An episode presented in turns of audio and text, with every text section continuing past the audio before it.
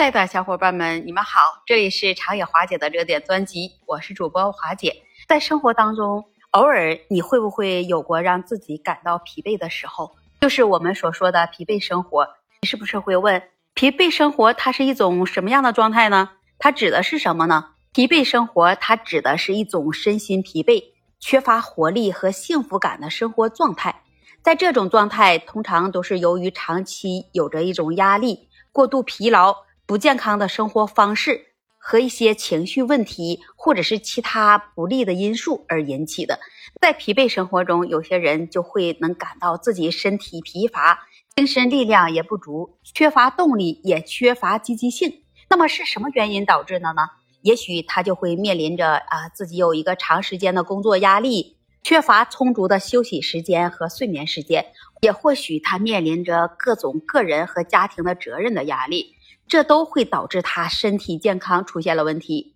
比如说自己感觉很疲劳，或者是呃睡眠不足、失眠了，或者是人体出现了消化问题，或许是出现了他自己的身体免疫系统功能下降，那同时也会对他自己的情绪和心理的健康。造成了负面影响，导致这个人焦虑、抑郁和情绪不稳定。我们可以看作啊，这疲惫生活，它也是表现为生活质量在下降，无法享受生活中的乐趣和满足感。那有一些人就会感到失去了平衡，无法有效的去处理工作和个人的生活之间的关系，就导致自己的社交活动在减少了，兴趣爱好也被忽视了，人际关系也受到了冲击。那么重要的问题就来了，怎么样哎才能改善我们的疲惫生活呢？那重要的是你要采取这积极的行动来管理压力，提高身体健康和你的心理健康。这也要包括你要有一个合理规划你的工作和休息的时间，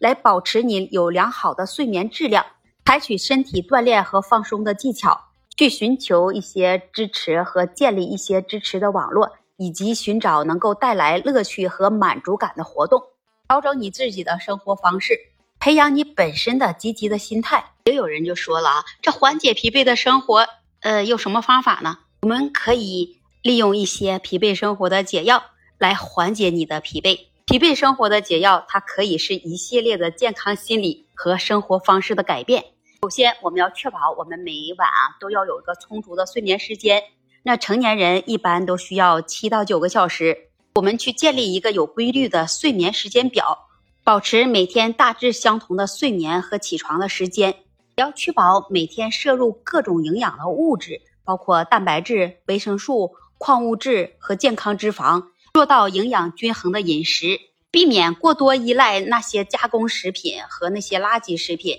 每天也要增加一些新鲜的水果、蔬菜、全谷物和一些健康蛋白质的摄入。除了饮食之外，我们要适度身体的活动，来提高能量的水平和身体健康。去选择一些适合自己的运动方式，比如说我们散散步、跑跑步、做做瑜伽、游游泳，这些都可以纳入我们日常的生活中。也要学会有效的管理压力和情绪，使用一些放松的技术，比如说做做深呼吸，来一个冥想，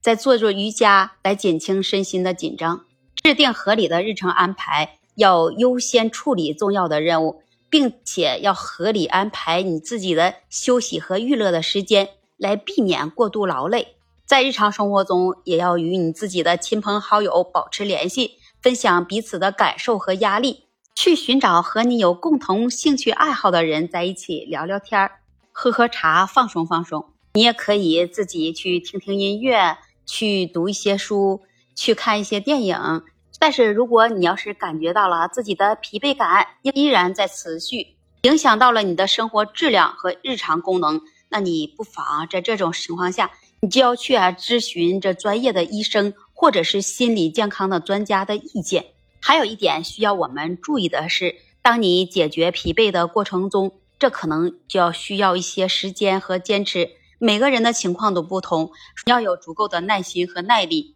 也要根据你个人的需求和实际情况来制定适合你自己的解决方案。如果你有更好的方法，那华姐欢迎你把你的分享写在评论区，也期待您关注、订阅、点赞和评论。那这一期节目我们就聊到这里，我们下期节目再见。